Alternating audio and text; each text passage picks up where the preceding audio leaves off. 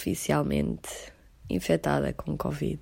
18 de janeiro de 2022 marca a data.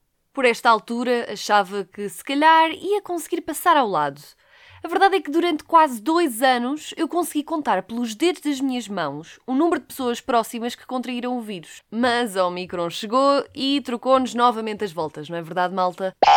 No meu caso, o número de pessoas infectadas conhecidas duplicou, se é que não triplicou, numa questão de semanas, até que.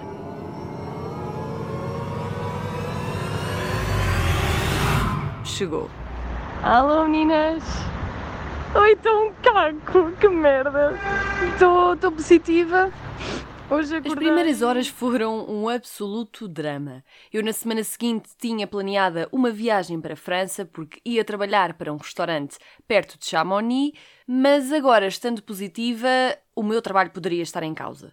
E não só o trabalho estava em causa, como todas as minhas marcações para esta última semana em Portugal. Eu sou daquelas pessoas que, antes de partir em viagem, gosto de ir aos médicos todos, uh, ir ao cabeleireiro, esteticista, tudo e mais alguma coisa. Portanto, as primeiras horas foram bastante duras porque tive de fazer mil e um telefonemas, não só tive de ligar a desmarcar todas as minhas marcações, como também tive de ligar a família, amigos e amigas a explicar que estava com Covid e que por isso algumas dessas pessoas se calhar deveriam estar atentas aos seus sintomas e que já não ia haver festa de despedida para ninguém. Mas Marta, fazes ideia de como é que apanhaste? Uma das primeiras perguntas que as pessoas fazem logo após o clássico: Mas como é que estás? Estás bem? E em resposta a essa pergunta, à partida, sim, sei. Foi a sair à noite em Lisboa. Parte positiva, para além do teste, é que foi uma noite do caraças. Há quem apanha a ir ao supermercado, no trabalho, a visitar aquele familiar de quem não gosta muito. Eu, pelo menos, apanhei a fazer algo que adoro com uma grupeta incrível. O mais estranho ou curioso, depende da perspectiva, é que no meio de 12 pessoas, apenas duas delas ficaram infectadas. E claro que eu tinha de ser uma delas.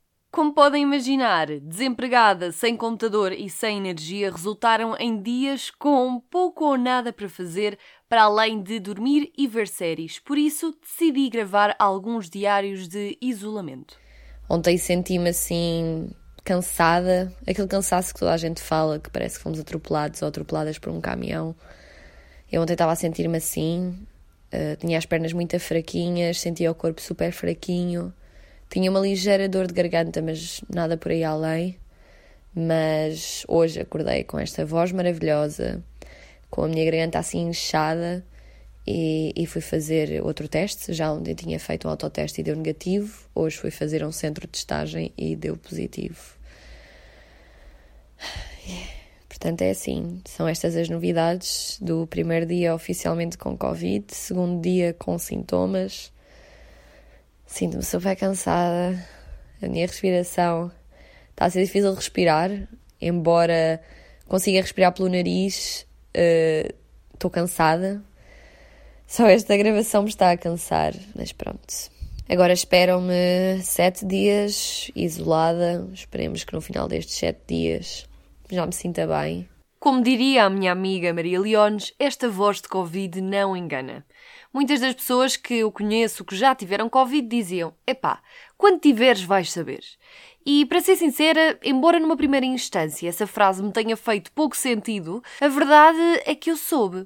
O teste pode ter dado negativo, mas eu tinha um feeling. Feeling esse que depois se revelou correto. Aquilo que eu sentia não me parecia uma constipação normal. E a verdade é que o cansaço era tanto. Terceiro dia deste. Espera. Hoje é quinta, segunda, terça, quarta, quinta. Quarto dia deste isolamento.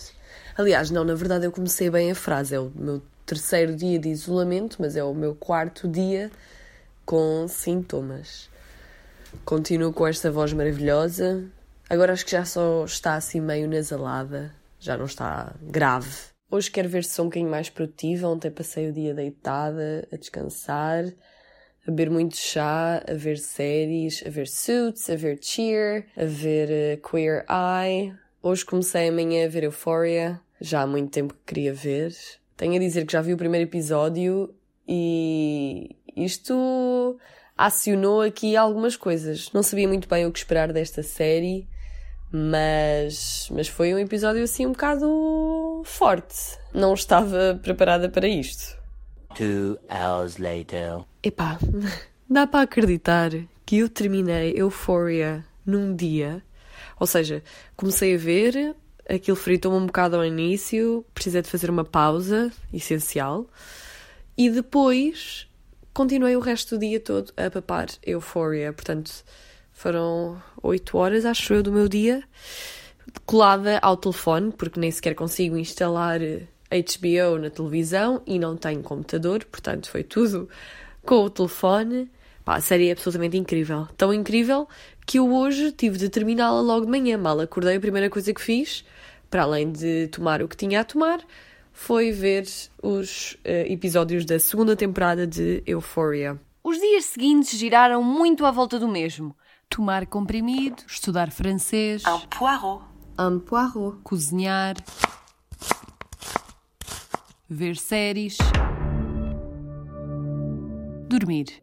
A verdade é que não houve nada de novo até chegar sábado. Bom dia, sábado. Felizmente hoje acordei ainda mais bem disposta do que ontem, com ainda mais energia e vontade de fazer coisas.